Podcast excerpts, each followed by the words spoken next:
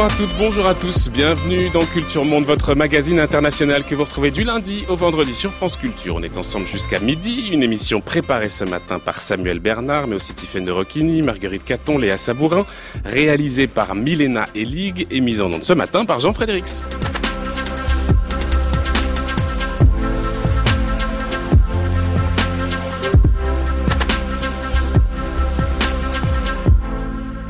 Journée spéciale sur France Culture consacrée aux migrants, cette journée internationale des migrants. Pourquoi la crise des migrants fracture-t-elle l'Europe? C'est la question qui nous intéresse toute cette journée sur France Culture. Depuis le déclenchement de l'été 2015 et de la crise migratoire, l'Europe se fissure. Une profonde tectonique des plaques se met en place et remet en cause les valeurs du projet européen du Royaume-Uni qui a fait le choix du Brexit, à la Pologne ou la Hongrie de Viktor Orban, c'est un autre visage de l'Europe qui est en train de se dessiner. Même l'Allemagne n'est pas épargnée et c'est justement le pays sur lequel nous allons nous pencher ce matin. Un pays qui en 2015 ouvrit toutes grandes ses portes aux réfugiés mais qui depuis en mesure les conséquences politiques et parmi elles l'émergence d'un mouvement d'extrême droite devenu la troisième force politique du pays.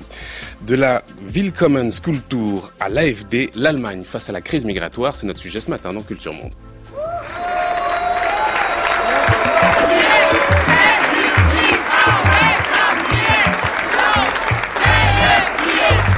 Nous avons le devoir de protéger les personnes qui en ont besoin et la Convention de Genève ne s'applique pas seulement à l'Allemagne, mais aussi à tous les pays membres de l'Europe. Elle a autorisé les réfugiés à venir en Allemagne, surtout ceux des pays en guerre. C'est vraiment une femme formidable. Nous allons faire la chasse à Madame Merkel et nous allons récupérer notre pays et notre peuple.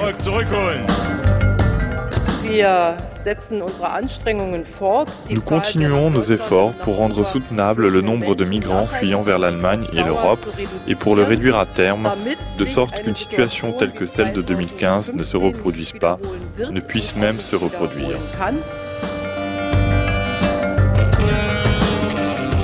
Wir schaffen das. Nous y arriverons, clamait en 2015 la chancelière allemande Angela Merkel, promettant de relever le défi de l'accueil des réfugiés. Cette culture de l'accueil allait rapidement laisser place à sa critique, sa dénonciation, en tout cas de la part d'une partie de la société allemande. Ce qui s'est illustré de façon extrêmement forte lors des dernières élections législatives allemandes en septembre dernier. En effet, l'AFD, parti eurosceptique d'extrême droite, xénophobe, islamophobe, créé en 2013, y a fait un record, un score historique, 12,6% des voix devenant la troisième force politique du pays et envoyant au Bundestag près d'une centaine de députés, 94 exactement, et fragilisant par là même les partis traditionnels, à tel point que le pays se cherche toujours un gouvernement. Aucune discussion jusqu'ici n'ayant permis de dégager une coalition. Alors dans quelle mesure cette crise institutionnelle outre-Rhin est-elle liée à la crise migratoire? Par quels engrenages la vague migratoire a-t-elle produit ce blocage politique? Comment comprendre le retournement de l'opinion allemande sur ce sujet? Quelles sont les raisons qui ont poussé les quelques 5,8 millions de votants à donner leur voix à l'AFD Des raisons socio-économiques culturelle et quelles pourraient être les conséquences de cette crise, à la fois sur l'Allemagne bien sûr, mais sur l'ensemble de l'Union européenne qui jusqu'ici la voyait comme un véritable havre de stabilité indispensable à la pérennité de l'édifice européen. Pour évoquer toutes ces questions, nous avons invité ce matin deux personnes. D'abord Hélène Mière de la Croix, bonjour. Bonjour. Merci beaucoup d'être avec nous. Vous êtes historienne, professeur à l'université de la Sorbonne. À vos côtés, Hans Stark, bonjour. Bonjour. Vous êtes vous également professeur à la Sorbonne et secrétaire général du comité d'études des relations franco-allemandes, le CERFA, à l'IFRI, l'Institut français des relations internationales? Alors on va commencer avec cette actualité puisque euh, les Allemands se sont rendus aux urnes, je le disais, au début de l'automne, mais Angela Merkel n'est toujours pas parvenue à, à créer une coalition. Au départ, il était question de créer cette grande coalition entre la CDU-CSU, les libéraux et les Verts, mais elle a échoué. Et le SPD, le Parti social-démocrate, pourrait finalement accepter de former une coalition après d'abord euh, avoir exclu euh, cette hypothèse. Mais on va y revenir. Dans quelle mesure est-ce qu'il faut relier cette difficulté en Allemagne à construire une coalition à la crise migratoire et à ses conséquences dans le paysage politique? Est-ce que euh, la crise migratoire finalement suffit à expliquer que aujourd'hui les différents partis peinent, échouent à s'entendre pour former un gouvernement? On va commencer avec vous, Hélène Mière de la Croix. Euh, je pense qu'en effet, il y a un rapport évident entre le, la crise migratoire, ce qu'on a appelé la crise migratoire, et la situation politique actuelle. Mais je pense qu'il faut bien distinguer quand même deux, deux temporalités, si vous voulez. D'abord, le fait qu'il y ait la crise migratoire a, mis euh, sur le devant de la scène un certain nombre de sujets dont se sont emparés euh, les populistes de droite et donc l'AFD.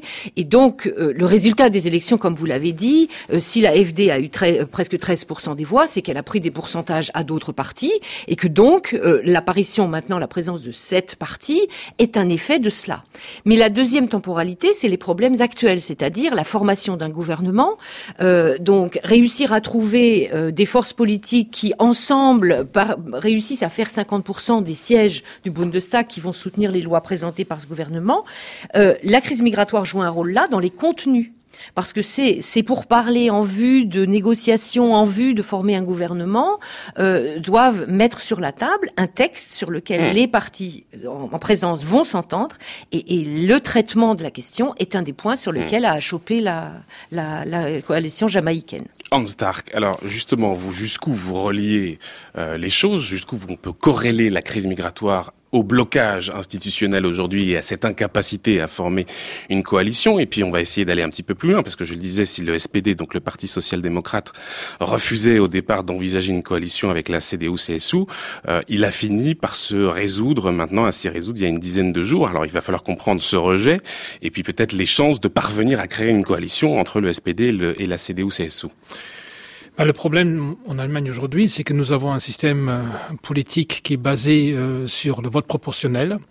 Euh, ça marchait parfaitement durant la guerre froide et même après. On a eu euh, trois, parfois quatre partis, Macron maximum cinq. Aujourd'hui, nous sommes à six. Dans la mesure où c'est la proportionnalité, même si elle n'est pas intégrale, mais qui détermine très largement la répartition des sièges, il est très difficile, il est devenu très difficile aujourd'hui dans ce contexte-là de former une coalition coalition dit traditionnel entre un grand parti avec l'appui d'un petit parti, comme c'était autrefois entre la CDU et, les libéraux, par exemple, ou bien le SPD et les Verts. Donc aujourd'hui, nous n'avons plus que deux possibilités dans, le contexte d'un système à six partis dans, le Bundestag. Donc ou bien une grande coalition, euh, ou bien une coalition entre un grand parti, type CDU-CSU, et deux petits partis, ce qui est évidemment beaucoup plus difficile à réaliser.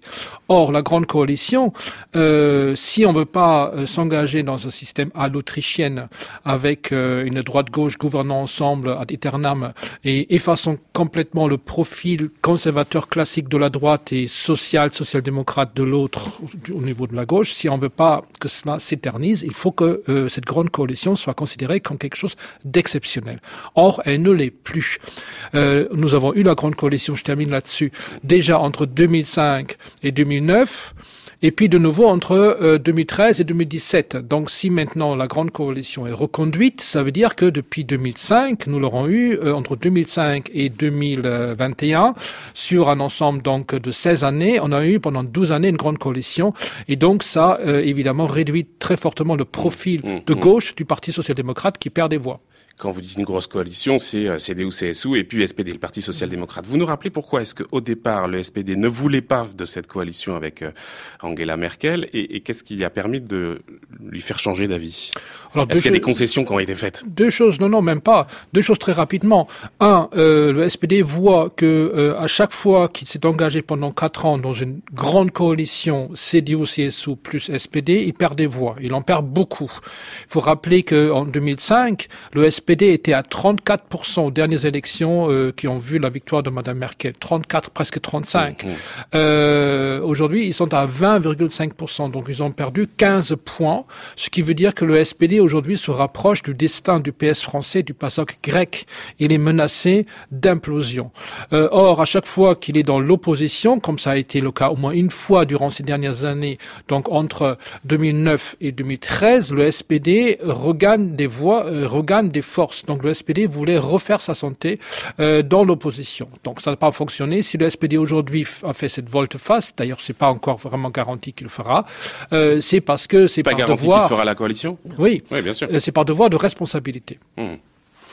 Hélène Maire de la Croix, Marcus Soder, membre de la CSU, futur ministre-président de Bavière, qui incarne finalement cette ligne dure au sein de la CSU. Il était contre l'accueil des migrants dès 2015, favorable à une sortie de la Grèce de l'Union européenne, partisan d'une réduction du soutien financier de la Bavière aux autres régions d'Allemagne. Est-ce que finalement la principale difficulté de Merkel, ce n'est pas précisément cet allié un peu turbulent qu'est la CSU alors et en particulier sa ligne dure. Vous avez raison. Alors ce n'est pas nouveau. Alors vous avez remarqué que j'ai parlé tout à l'heure de sept parties et que Hans Stark a parlé de six parties. Et pour bien préciser les choses, il y a bien sept parties puisqu'il y a la CSU qui est un parti différent de la CDU et qui, dans ses revendications, notamment dans les négociations pour une grande coalition, a euh, des, des, points de vue très très marqués qui peuvent gêner Angela Merkel. Pour autant, Hans Stark a raison en disant six parties parce qu'il y a six groupes parlementaires mmh. euh, au Parlement. Voilà. Donc c'est pour ça que les auditeurs peuvent se demander un petit peu pourquoi on dit six ou sept. Et donc, le, fait qu'il y ait sept joue un rôle au sens où, comme vous l'avez dit, la CSU est un partenaire un peu compliqué pour la CDU, qui forme un groupe parlementaire commun. On rappelle que la CSU, c'est la seule possibilité de voter chrétien-démocrate en Bavière. La CDU n'est pas représentée en Bavière et la CSU n'est pas représentée dans les autres mmh, länder. Mais la CSU n'est pas que bavaroise, qui est déjà quand même quelque chose de très à part en Allemagne. Elle a un profil qui se veut à la fois moderne et très conservateur, euh, d'un pays, d'une région qui est très très en, en avance euh, d'un point de vue économique et des nouvelles technologies, etc., et qui en même temps conserve euh, une identité très forte. Et aussi la géographie est toujours très importante. La, la CSU, donc qui était au gouvernement régional de Bavière, a dû gérer la, les, les, premiers arrivants euh, des migrants euh, et, et on, on, se rappelle très bien ce que ça a signifié. C'était à la gare de Munich que les, les choses se passaient et euh, le ministre de l'Intérieur Hermann jouait un rôle important là. Et est-ce qu'il faut peut-être aussi rappeler que c'est elle, la radicale de la CSU, c'est elle qui avait forcé cet accord sur le plafonnement des réfugiés. Hein. Pour la première fois, Angela Merkel avait dû, sous la pression, accepter cette idée d'un seuil de 200 000 réfugiés par an. C'était le préalable à toute discussion pour un projet de coalition. Alors elle l'a accepté sans l'accepter, c'est-à-dire qu'elle a, elle a, et c'est toujours ce que donc Seehofer, qui était le ministre-président avant avant Söder, a demandé.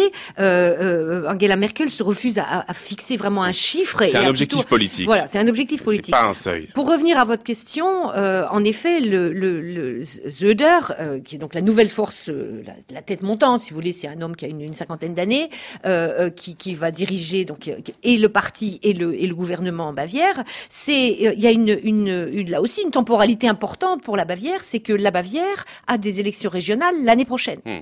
Et euh, les dernières évolutions de l'électorat par rapport à la CSU sont très très négatives et inquiétantes pour la Bavière, euh, pour le, le, maintien d'un gouvernement d'une présence hmm. très importante et d'une espèce de, de, grand pouvoir, si vous voulez, de la CSU en Bavière. Donc là aussi, c'est ce qui complique les relations de Madame Merkel avec la CSU, c'est que dans les négociations au niveau fédéral pour un gouvernement, euh, que ça ait été avec la Jamaïque, dans la combinaison jamaïcaine, ou que ce soit dans la grande coalition avec le SPD, la CSU entend montrer un profil qui envoie un message à ses électeurs en Bavière pour les élections régionales prochaines. Hmm.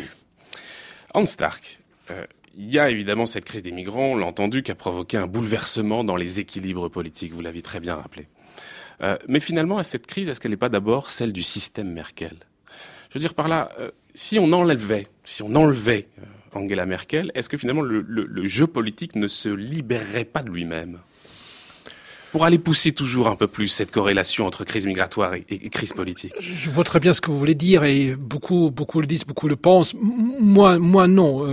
d'abord, si on enlève Madame Merkel, il y aurait d'abord un, très grand trou à l'intérieur de ce parti. C'est classique, évidemment, bien sûr. Euh, bah, c'est pas, pas, pas toujours. Ah, mais là, là, oui, c'est-à-dire, euh, évidemment que ça fait un vide. Elle a fait le vide autour d'elle, surtout. Ah oui, d'accord. Euh, c'est pour ça. Euh, elle n'a pas permis à un potentiel, un rival potentiel d'émerger sur la classe politique à l'intérieur du parti chrétien-démocrate. Et d'ailleurs, aucun euh, des, des, des, des, ténors chrétiens-démocrates n'a eu l'envergure euh, d'émerger en tant que rival potentiel aussi. Ça, il faut, faut également le souligner. Euh, donc, qu'est-ce que serait la CDU sans Madame Merkel? À mon avis, c'est pas sûr que ce parti-là resterait majoritaire, dans la mesure où il manquerait cette tête pensante qu'est Madame Merkel et qui euh, finalement a eu euh, du succès.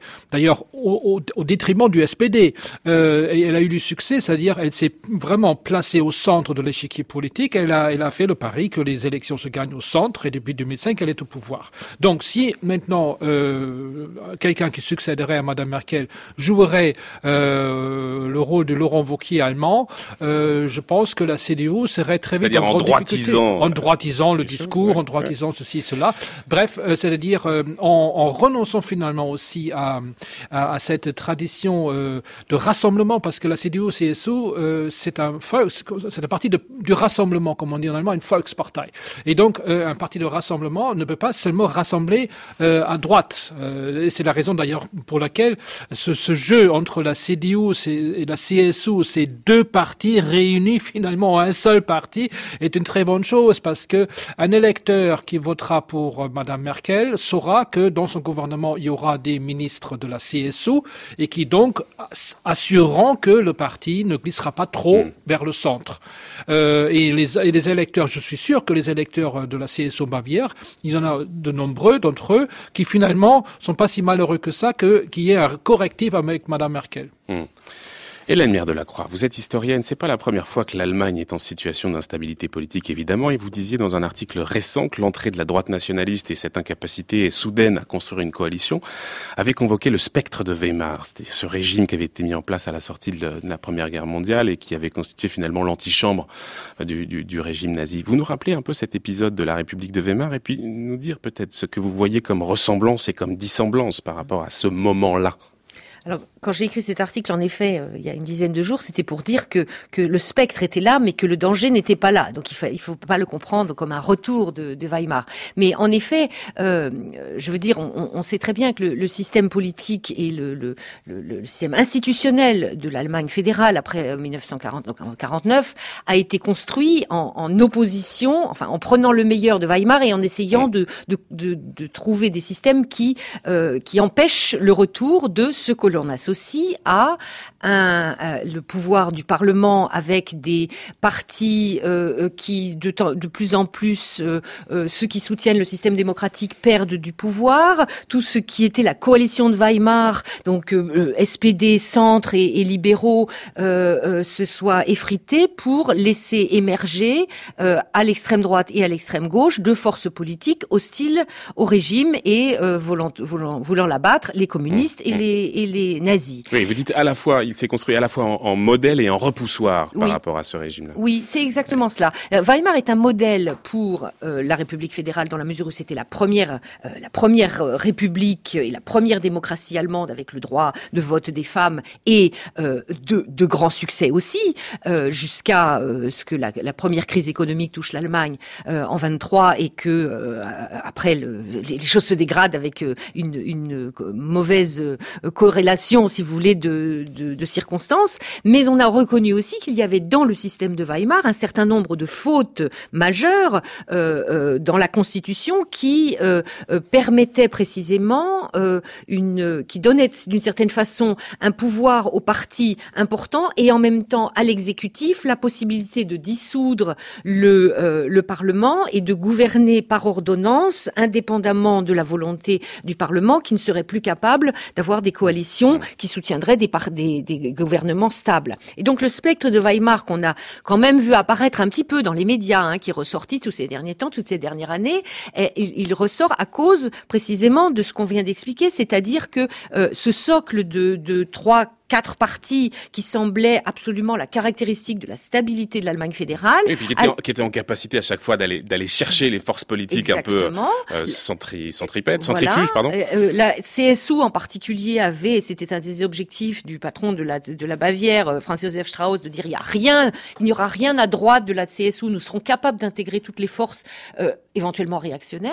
Et eh bien que cela est en train de s'effondrer avec non seulement l'apparition d'une force à l'extérieur extrême droite, euh, une, une extrême gauche, une gauche radicale qui se maintient quand même et qui est une force établie, et au milieu, on le voit dans l'ensemble le, du centre, euh, des, des, forces politiques qui perdent. Alors on n'en est pas là et puisque alors, la CDU ça, a quand même, un, avec la CSU, quand même un, un, socle bien dont on aurait rêvé à l'époque de Weimar. Ça, c'est lié à cette, euh, à ce, ce, ce, désir, cette volonté de Angela Merkel de, de centrer justement le paysage politique, en tout cas de s'être elle-même centrée dans le paysage politique allemand. C'est pour cela qu'a émergé sur les côtés ces, ces, ces forces politiques ou c'est aussi autre chose, une fois encore, peut-être un, un, une évolution aussi au sein de la société allemande qui euh, a d'autres euh, attentes, d'autres. Euh, c'est les deux parce que parce que vous avez à la fois cette crise migratoire et cette demande qui est apparue au moment même où était encore plus marquée, comme l'a dit Hans Stark avec justesse, avec la pratique reconduite de la grande coalition,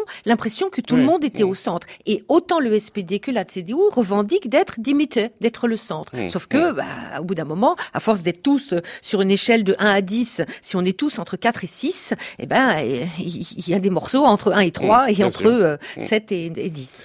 Hans Stark, pendant très longtemps, on a eu quand même l'idée en Europe que cette Allemagne faisait figure d'exception en Europe, euh, qu'on pensait que son passé euh, nazi la protégeait de la montée en puissance des populismes, et notamment des populismes de droite, que l'extrême droite ne pouvait pas percer en Allemagne comme on l'a vu dans un certain nombre d'autres pays euh, d'Europe, un peu partout en réalité. Et pourtant, en quelques mois, l'AFD est devenue la troisième force politique du pays, je le disais, devant les Verts, devant les libéraux du FPD, devant Die Linke.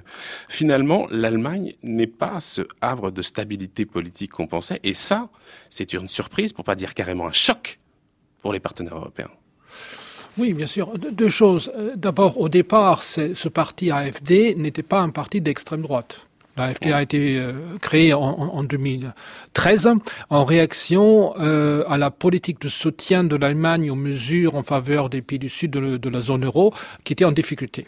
Euh, donc c'était un parti qui était certes à droite de la CDU, mais c'était un parti libéral, très libéral d'ailleurs, libéral conservateur, qui à bien des égards ressemblait peut-être davantage aux libéraux du FDP aujourd'hui qu'à qu'au NPD de, l'extrême droite. Et une fois ce parti installé, ses produits quelque chose à partir de 2015, d'ailleurs dans le contexte de la crise migratoire, à savoir que les ténors du courant euh, national conservateur libéral euh, ont été éjectés les uns après les autres et euh, des militants de groupuscules, de divers groupuscules d'extrême droite qui jusque-là justement ne pouvaient jamais dépasser le 1% dans les, dans les élections, se sont rapprochés de l'AFD et l'ont finalement investi et, et, au fur et à mesure pris les postes dont certains personnages comme euh, Bert Höcke mm. euh, en particulier, mais il n'y a, a, pas que lui. Et donc, depuis 2015, on observe une radicalisation progressive de ce parti, et aujourd'hui, ce parti est littéralement euh, scindé en deux, avec toujours, malgré tout, un, un, un volant non, non, enfin, un groupe non négligeable de libéraux, conservateurs, patriotiques, si vous voulez, tout ce que ça veut dire, euh, qui aujourd'hui euh, veulent une autre politique que celle que mène Mme Merkel, mais qui ne sont pas à classer euh, du côté de l'extrême l'extrême droite, et puis l'extrême droite classée proprement mmh, dite. Mmh. Donc on ne sait pas du tout vers où va ce parti dans les, dans les années à venir. Il n'est pas du tout exclu que ce parti se radicalisera encore davantage, ou bien au contraire, qui va éjecter, qui va finir par éjecter euh, les représentants de cette aile extrémiste. Mmh. Parce que c'est un parti qui est en, en mutation permanente, avec euh, des, des, luttes internes qui sont assez féroces. Ouais, et, très grande instabilité. Et on peut absolument pas savoir ce que sera ce parti en 2021. Il y a un deuxième aspect, je termine là-dessus, c'est que ce qui explique aussi la montée de ce parti, c'est que partout en Europe, nous avons une banalisation des partis d'extrême droite, et les Allemands ont fini par se dire pourquoi pas nous. Donc il y a vraiment que les gens euh, qui ont une conscience historique profonde et qui pensent en permanence politique égale histoire et qui ont ça en tête, qui se disent eh ben non, non.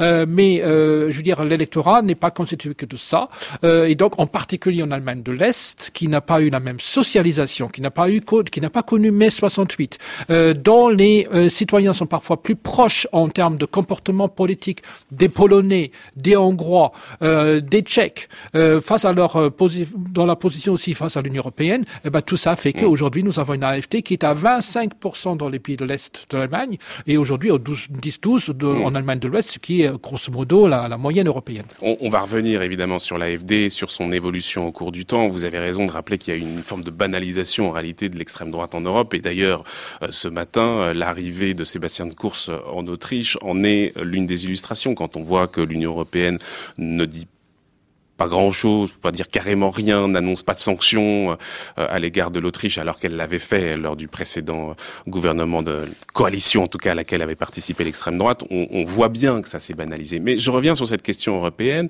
et sur cette idée que l'Allemagne a constitué pendant très longtemps ce havre de stabilité.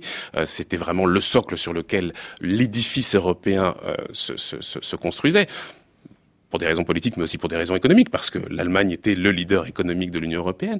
Que change cette crise sur euh, l'Europe et sur la manière dont l'Allemagne peut euh, la conduire? C'est-à-dire que depuis qu'Angela Merkel est là, tout le monde s'accorde à dire à peu près en Allemagne, d'ailleurs avec beaucoup de, de, critiques le plus souvent, que c'est elle qui dirige l'Union européenne. Est-ce qu'elle va pouvoir exercer son leadership de la même manière, compte tenu de cette crise politique et institutionnelle? Hans Stark et puis Hélène Mière de la Croix ensuite. Rapidement, je suis en désaccord euh, avec ce que vous avez dit à la fin. Merkel n'a jamais voulu diriger l'Union européenne. De fait, elle du était. tout. Même de fait, elle, était parfois en position entre guillemets de force parce qu'à un moment donné, euh, la France a connu des moments euh, de vague à l'âme, euh, la Grande-Bretagne s'est éloignée de l'Europe, l'Italie était en crise politique et l'Espagne n'avait pas de gouvernement. Donc, je veux dire, il y a des contextes où je on dis pas qu'elle l'a assumé, mais elle l'était de facto. Elle l'était de facto. De facto, mais, mais c'est important entre de facto et le vouloir. Ça, c'est une grande différence. Et aujourd'hui, l'Allemagne cède volontiers la place euh, à la France d'Emmanuel Macron euh, pour faire des propositions qui vont dans le sens de la dynamisation de, de l'intégration européenne, même si Berlin ne partage pas toutes les positions mmh, mmh. Euh, mentionnées par ce dernier.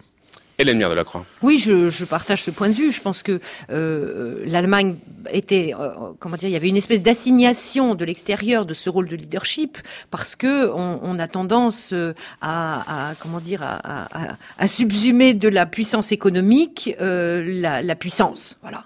Donc, je pense que ce sont les, partenaires qui, voyant avec beaucoup d'admiration et un mélange d'envie la façon dont l'Allemagne réussissait bien et, une relative rigueur.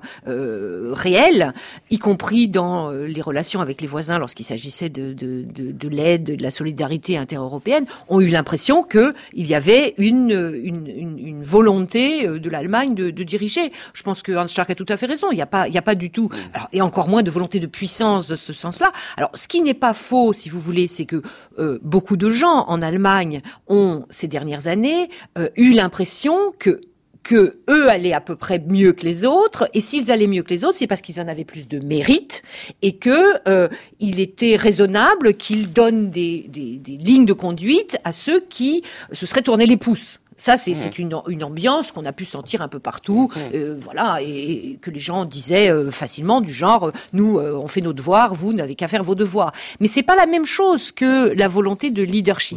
Et l'idée de leadership est de toute façon dans la culture politique allemande quelque chose qui n'est pas revendiqué parce que là encore, le poids du passé est suffisamment fort pour que, que y a, si vous voulez, en Allemagne, la conscience du fait que on est on est trop petit pour diriger et on est trop gros pour euh, pour ne pas gêner les voisins. Donc ça, c'est vrai que c'est il y a un problème de taille mmh. et de poids, euh, mais mais aucun gouvernement allemand précédent et actuel et celui qui va venir n'a l'intention de diriger l'Europe. On va euh, accueillir dans un court instant un nouvel invité, mais je voudrais qu'on poursuive encore un, tout petit moment, si vous voulez bien, sur euh, cette question de la crise migratoire et dans ce contexte euh, européen, parce que les dirigeants européens se sont rencontrés en fin de semaine dernière, ils ont discuté, et notamment, ils sont toujours évidemment en désaccord sur la question des, des réfugiés. Il y a toujours ces deux camps qui se font face, avec le premier, les pays, disons, d'accueil des migrants, que ce soit l'Italie, la Grèce, et qui sont en fait soutenus par l'Allemagne, et puis de l'autre côté, des pays d'Europe centrale, la Pologne, la République tchèque, la Hongrie, la Slovaquie, qui eux, bien sûr, refusent toujours de les accueillir. Jusqu'où, selon vous, euh, cette Union européenne pourrait se déchirer sur ces réfugiés Hans bah, elle ne peut pas se déchirer jusqu'au bout parce que euh, l'Europe de l'Est est trop dépendante des investissements de l'Union européenne, des aides européennes. Euh, pour la Roumanie, la Bulgarie, euh, par exemple, les, euh, aides européennes au titre de, des fonds structurels de la politique agricole commune, c'est 80% des investissements publics en Roumanie. Euh, dans l'ensemble est européen, c'est plus d'un tiers. Euh, Aujourd'hui, la Pologne, le gouvernement euh, du PIS verse à chaque famille polonaise des sommes non négligeables par enfant, la, rachetant en quelque sorte peut-être même leur vote euh, par la suite, euh, et en tout cas assurant ainsi une, popularité assez importante euh, dans, les, dans les sondages. Le PIS est à 40% de popularité. Est-ce que la Pologne pourrait le faire sans, sans, sans le soutien de, de, de l'Union européenne? Et d'ailleurs, je pense qu'à un moment donné, on leur peut-être que Berlin ou Paris vont leur présenter la facture pour ne pas avoir euh, voulu se montrer solidaire au moment de la répartition euh, des, des, réfugiés en Europe. Donc c'est un vrai, c'est un vrai sujet, c'est un sujet d'actualité. Hum. Hélène de la Croix. Oui, je pense que c'est, c'est, il va y avoir un certain nombre de, de mises au point de formulation. Euh, je veux dire, c'est vrai que on voit apparaître, et c'est extrêmement triste quand on repart quelques années en arrière, une dizaine d'années en arrière, quand en 2004, on a fait l'élargissement à 10 euh, nouveaux membres, euh, avec euh, une impression d'enthousiasme, de dire, bon, voilà, tous ces pays qui ont été d'une certaine façon privés d'Europe et de liberté, de droits de l'homme et de démocratie, vont enfin nous rejoindre et se développer. c'est vrai que du point de vue des pays occidentaux de l'Europe, il y a un dégrisement à voir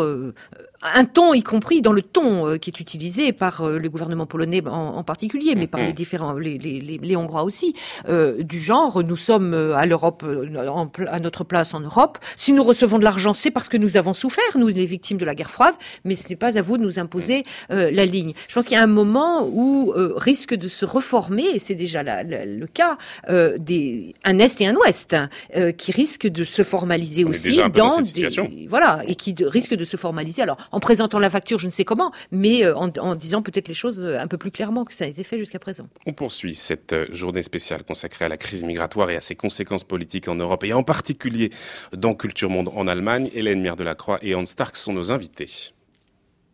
France Culture, Culture Monde, Florian Delorme.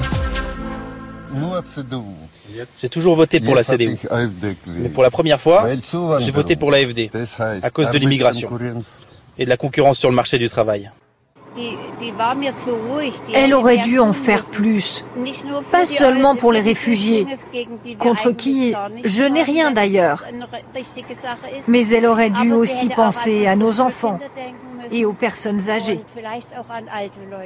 Voilà, deux témoignages d'électeurs de l'AFD, c'était en septembre dernier dans un petit reportage diffusé sur France 3. L'AFD qui a remporté 12,6% des suffrages en septembre dernier, 5,87 millions de personnes donc qui ont voté pour l'AFD. Qui sont-ils? Quel est leur profil? Et surtout, quels sont les facteurs culturels et historiques qui expliquent leur vote? On va retrouver Klaus Peter Sick, qui est historien, euh, qui est politologue, chercheur enseignant au centre Marc Bloch. Vous avez notamment écrit, euh, Klaus Peter Sick, un, un article sur le site Telos, publié le mois dernier, intitulé L'extrême droite en Allemagne Allemagne, facteurs socio-économiques et facteurs culturels. Parce que, évidemment, les facteurs socio-économiques sont là, sont très importants et ils ont beaucoup joué, bien sûr. 21% des Allemands, faut-il le rappeler, au chômage ont voté pour l'AFD. Mais pour vous, la lecture socio-économique du vote AFD reste largement insuffisante. Elle apparaît même de moindre importance par rapport aux explications culturelles, dites-vous, Klaus Peter Sick. Pourquoi, selon vous, ces facteurs culturels seraient-ils plus importants? Qu'est-ce qui, dans le dernier scrutin, vous pousse à nuancer cette dimension socio-économique du vote AFD, justement? Il faut, faut, le dire et le répéter, hein, ce, ce, facteur socio-économique est important, il compte, mais il n'est pas suffisant et c'est vrai, euh, je dirais qu'il est de moindre importance par rapport au facteur culturel. Alors pourquoi? Euh, quand on regarde le vote pour l'AFD dans toute l'Allemagne, on se rend compte qu'il y a eu beaucoup de gens qui ne sont plus allés voter. Et il s'agit en particulier d'un milieu conservateur, voire réactionnaire, qui ne sait plus euh, trouvé représenté par le parti de la droite modérée euh, de Angela Merkel, les chrétiens démocrates, qui ont fait un mouvement vers la gauche. Donc euh, cette droite traditionnaliste, euh, aussi sceptique par rapport à la modernité, touchée par l'évolution générale de, de, la société moderne, elle ne s'est plus vue représentée. Et là, il y a eu donc une alternative, une alternative pour l'Allemagne. C'est le nom du parti. Euh, et dans lequel ils, ont trouvé euh, voilà une, manière de se retrouver dans le dans l'éventail euh, politique allemand.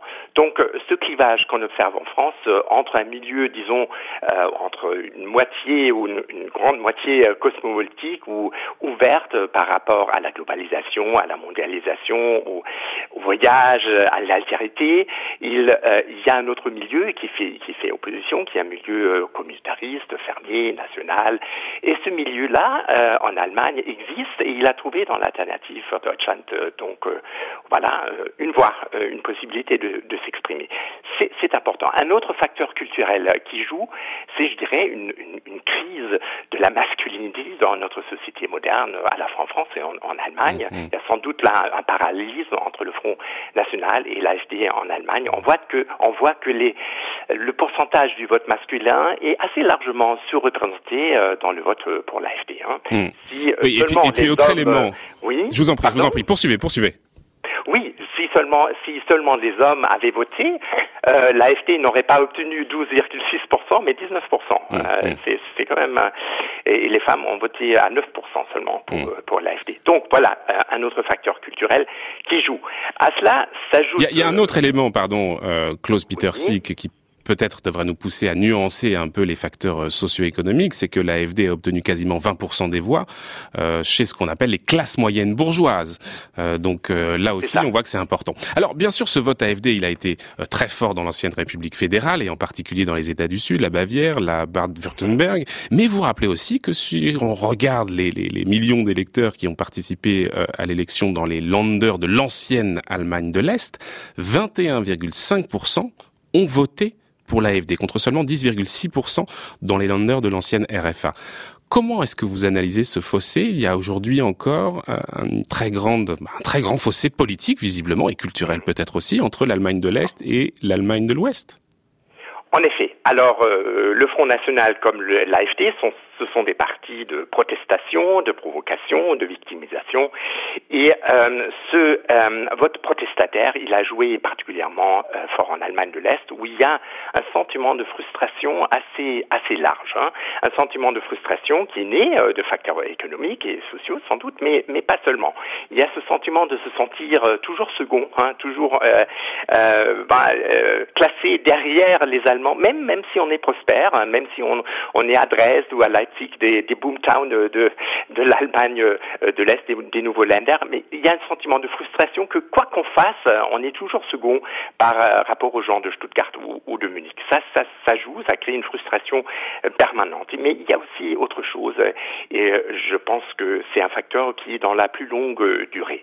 Euh, C'est-à-dire, bon, les Länder de l'Allemagne de l'Est ont, sont des sociétés ou des, des parties de l'Allemagne qui ont vu se succéder deux dictatures, hein, la dictature nationale socialiste puis la dictature euh, est-allemande. Et euh, dans la dictature est-allemande, les deux dictatures, il y avait une éducation qui a favorisé la dépendance et, qui euh, donc une éducation qui presque naturellement favorise l'appel à un leader, à, des gens qui savent, n'est-ce pas, à une élite euh, sachante à laquelle euh, on peut faire confiance et, et laquelle euh, on suit volontiers.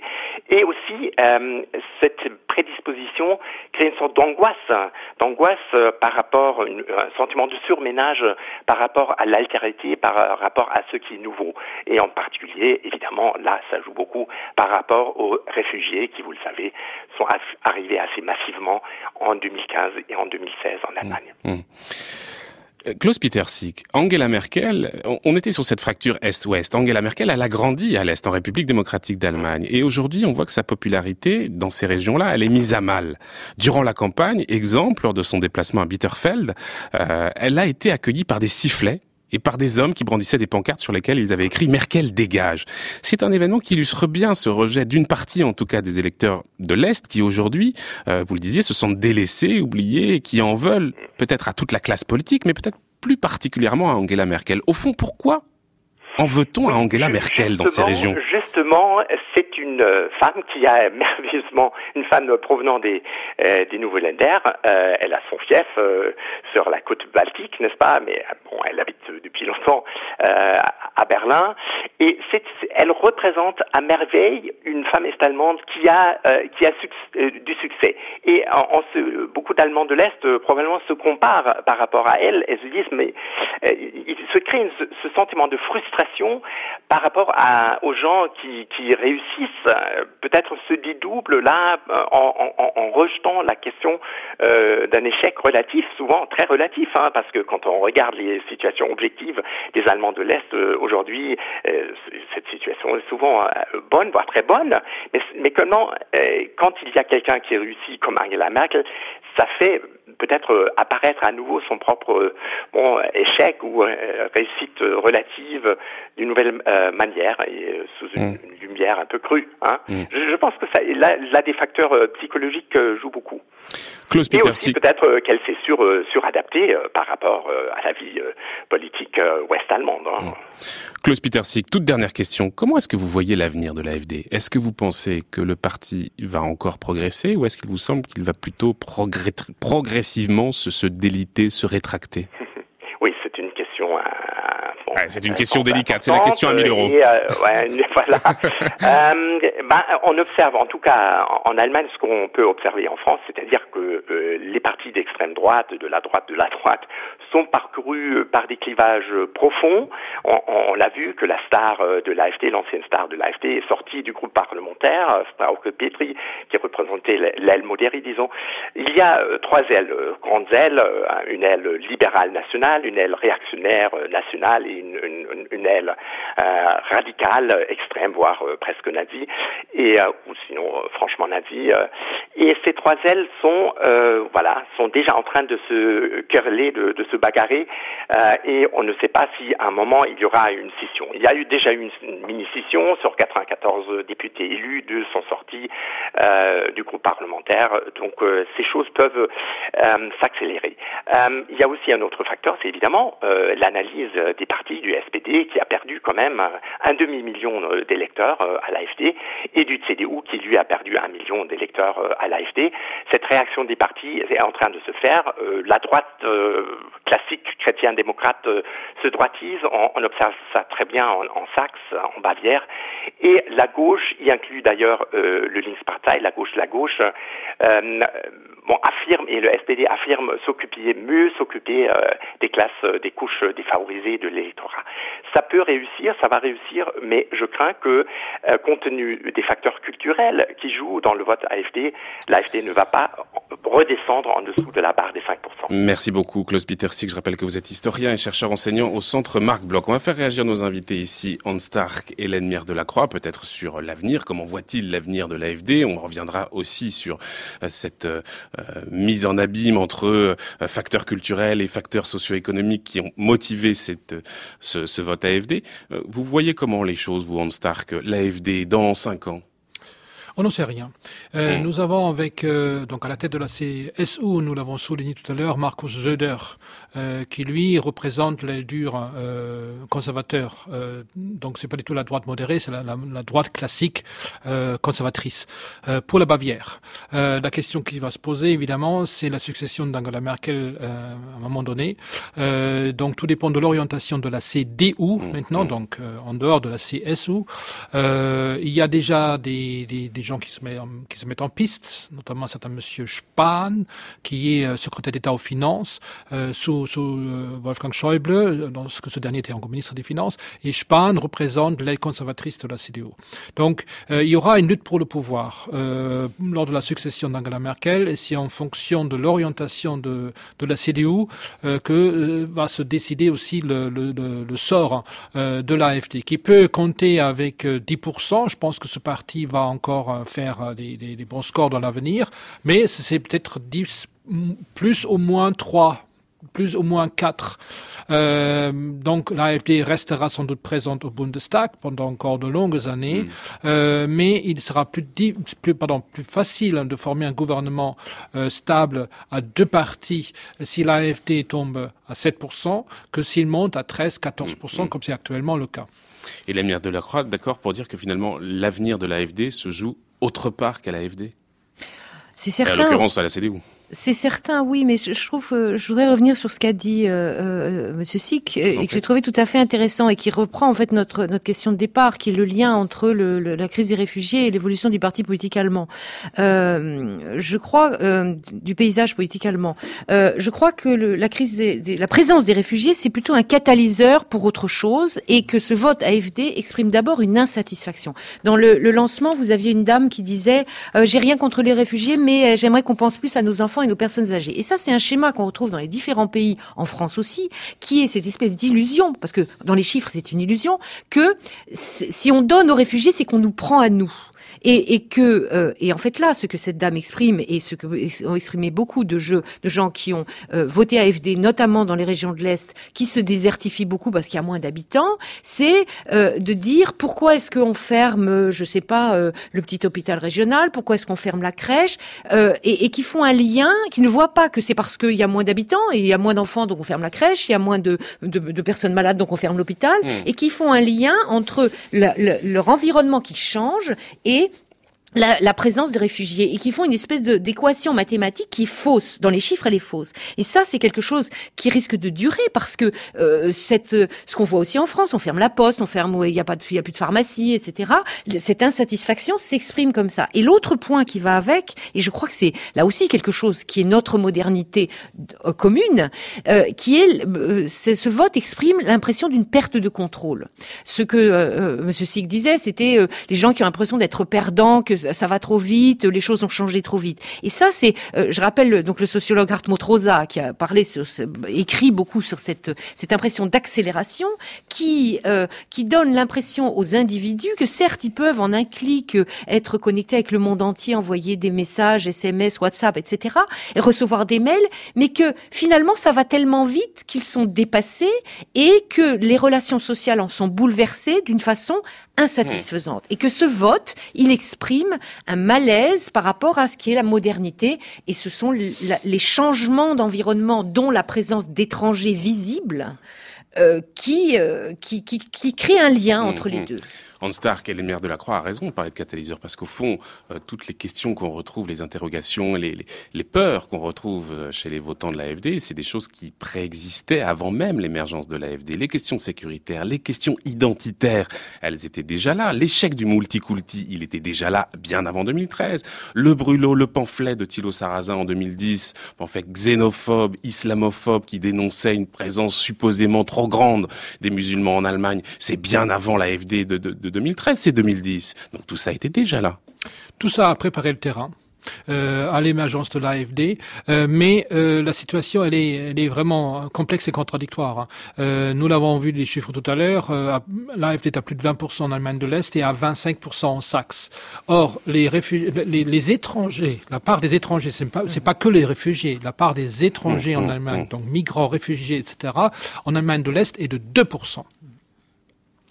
Donc très largement, très très largement en dessous de la moyenne européenne. Donc ça c'est la première contradiction. Ensuite, les gens se plaignent en effet que telle ligne de bus ferme euh, parce qu'elle n'est plus, de maison pour desservir les gens. Ben, une fois qu'il y aurait des réfugiés et des migrants sur place, euh, il va, va peut-être rouvrir parce qu'il y aura du monde. Donc ça c'est la deuxième contradiction. Euh, la troisième contradiction, c'est que avant les élections, 88% des Allemands disaient qu'ils vivaient bien. Bon, il en reste 12% qui pensent le contraire, mais 88% c'est quand même pas mal. Et qui vivaient jamais aussi bien que maintenant en 2017. Et nous avons eu le résultat que nous avons eu parce qu'il n'y a pas que l'AFD qui est à 12%. Nous avons la gauche qui, la gauche extrême qui veut pas gouverner qui est à 10. Et nous avons un parti libéral qui veut euh, être tout seul et qui est également euh, à 10%. Donc ça veut dire que nous sommes aujourd'hui avec un tiers euh, du, du, paysage politique allemand avec lequel on peut rien faire euh, sur le plan politique. Et donc ça c'est quand même extrêmement, extrêmement préoccupant. Donc, euh, bah voilà la situation. Je pense aussi que à la décharge maintenant des Allemands de l'Est, ils ont connu euh, une situation de, de, de, changement dramatique, brutal, euh, prompt euh, en 1989. Euh, la, vie des gens a basculé à l'époque, évidemment dans le sens, dans le sens positif, mais il y a eu quand même un basculement profond. Et certains d'ailleurs ont laissé des plumes parce qu'ils étaient les, les, les bénéficiaires du régime ancien. Et aujourd'hui, ces mêmes gens euh, ne veulent plus que de tels changements aussi radicaux euh, n'arrivent dans leur vie et donc expriment ce que vous avez souligné à l'instant, la peur. Donc il y a vraiment une peur, ce que les Anglais, euh, pour une fois je souligne les Anglais parce qu'ils ont parfaitement raison de le dire, appellent la German Angst. Et la German Angst est un phénomène qui est vraiment particulier à ce peuple-là et qui est peut-être inhérent à ce vote. Mmh. Hélène de la Croix, sur, je reviens un instant sur l'avenir et la pérennité de l'AFD, parce que c'est vrai que c'est un parti qui est en proie à des crises internes régulières. On Stark le disait, juillet 2015, quand elle, quand elle est élue euh, à la tête de ce, parti, à 60% des suffrages euh, face à, à Bern Luck, on a tout de suite cinq des sept eurodéputés qui claquent la porte un an, un an après, juillet 2016, une nouvelle crise quand Wolfgang Gedeon euh, publie ce livre euh, dans lequel il explique notamment que le judaïsme du Talmud, je le cite, est l'ennemi intérieur de l'Occident chrétien, qu'il s'étonne que les Allemands trouvent normal d'avoir érigé au cœur de Berlin un mémorial de l'Holocauste. Petri va refuser de l'exclure, ce qui va conduire à l'explosion du parti de Bader-Württemberg. Euh, et quand on voit les choses, septembre 2017, plutôt un bon résultat pour l'AFD, et malgré cela, Petri quitte le parti. Euh, D'autres cadres vont suivre, mais on voit là aussi que l'instabilité est, très grande. On peut s'interroger sur la pérennité de ce parti. Oui, tout à fait. Euh, tout à fait. Il y, a, il y, a, le problème du parti lui-même dans ses structures et donc les personnes qui s'y engagent. Et puis, il y a les, les électeurs. Parce que ce qu'on a bien vu quand même lors de ces dernières élections, c'est qu'il y a eu des, des, des glissements. C'est-à-dire des gens qui votaient SPD ou qui votaient FDP ou qui votaient CDU sont allés à la FD. Il n'y a pas eu seulement un sens, comment dire, euh, une seule voix. Hein. Ils ont récolté des synthesites faits de, par, de différents partis.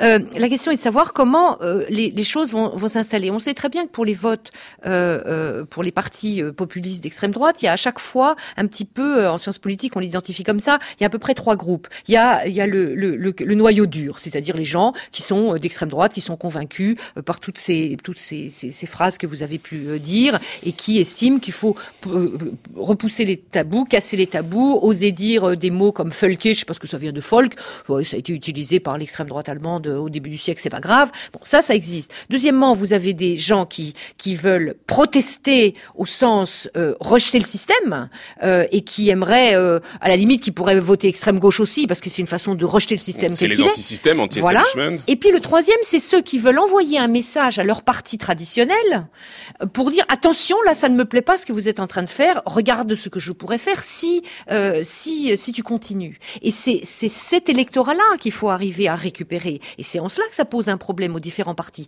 tant au SPD qui essaie de garder son profil de protecteur et qui lance cette idée qui va poser beaucoup de problèmes dans la grande coalition d'une d'une assurance, d'une sécurité sociale euh, commune à tout le monde.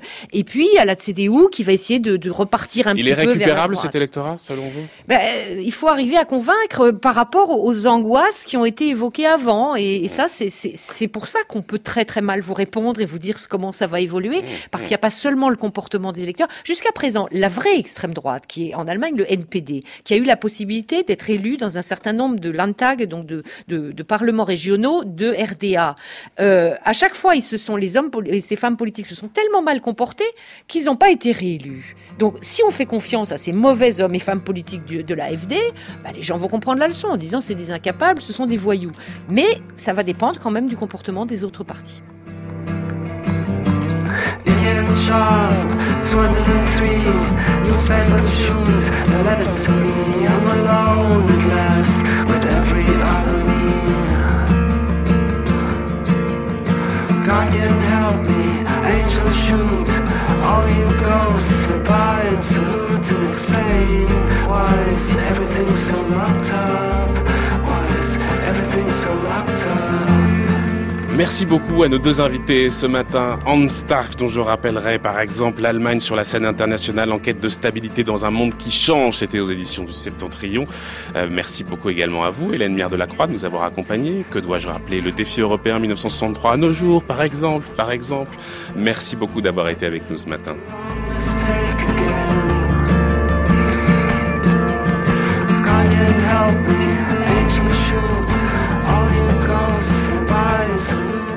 11h presque 53 minutes, l'heure pour nous de retrouver Brice Couturier, le monde des idées.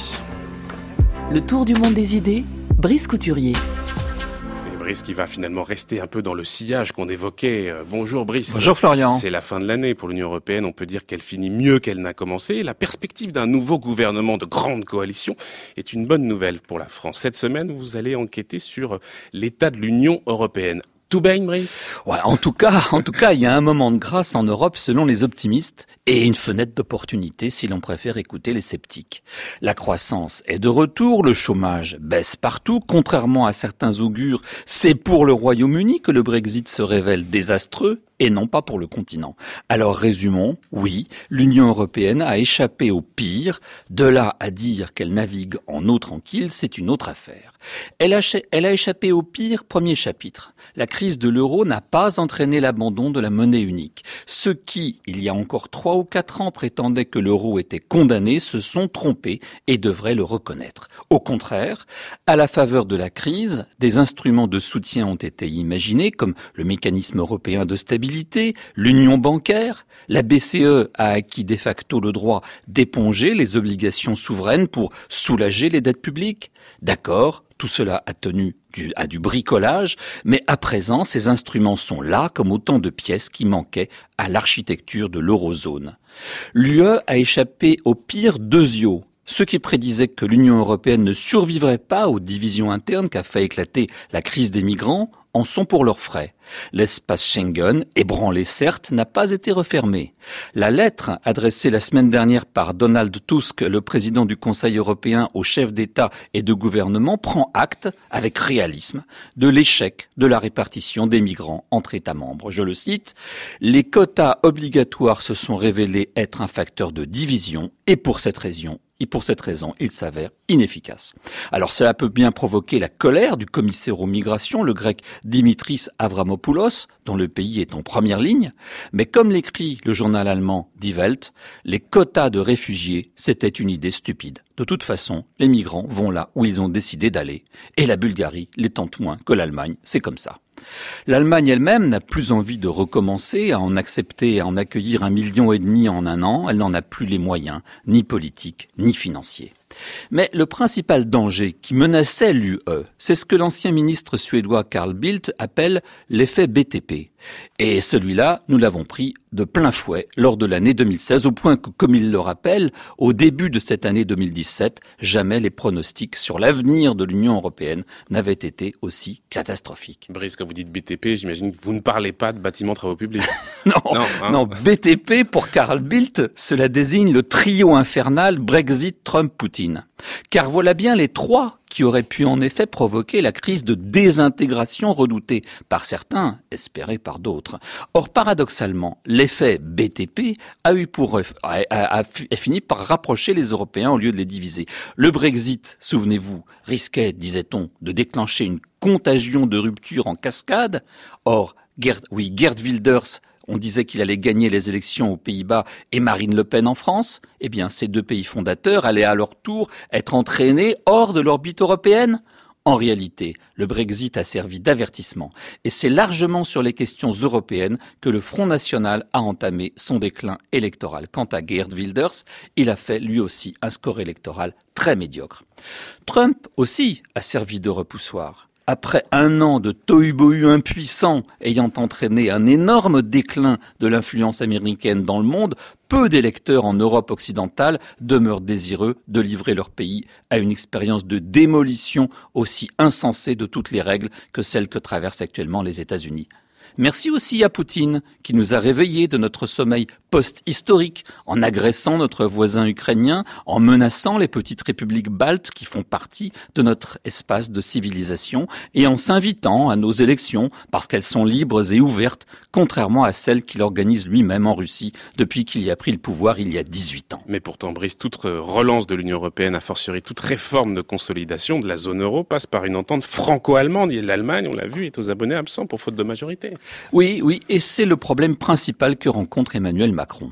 Comme l'écrit Jean Pisani-Ferry, un économiste très proche du président, pour la France, c'est maintenant ou jamais que le changement doit avoir lieu. Si la France et l'Europe remettent à demain ce qui doit être fait aujourd'hui, tout sera bientôt perdu. Fin de citation. L'Allemagne, au contraire, ne ressent pas le même besoin d'urgence. Elle est peu ou prou satisfaite d'elle-même et de sa place dans le monde, écrit encore Pisani-Ferry. Les deux pays, écrit-il joliment, sont sur des trajectoires émotionnelles différentes. Du coup, c'est la France qui a l'initiative. C'est elle qui est à la manœuvre. On verra comment demain. Merci beaucoup Brice Couturier pour cette chronique qu'on peut retrouver sur le site de France Culture, www.franceculture.fr. Cher Brice, on vous retrouve demain. Dans un court instant, on retrouvera Olivia Gesbert et la grande table.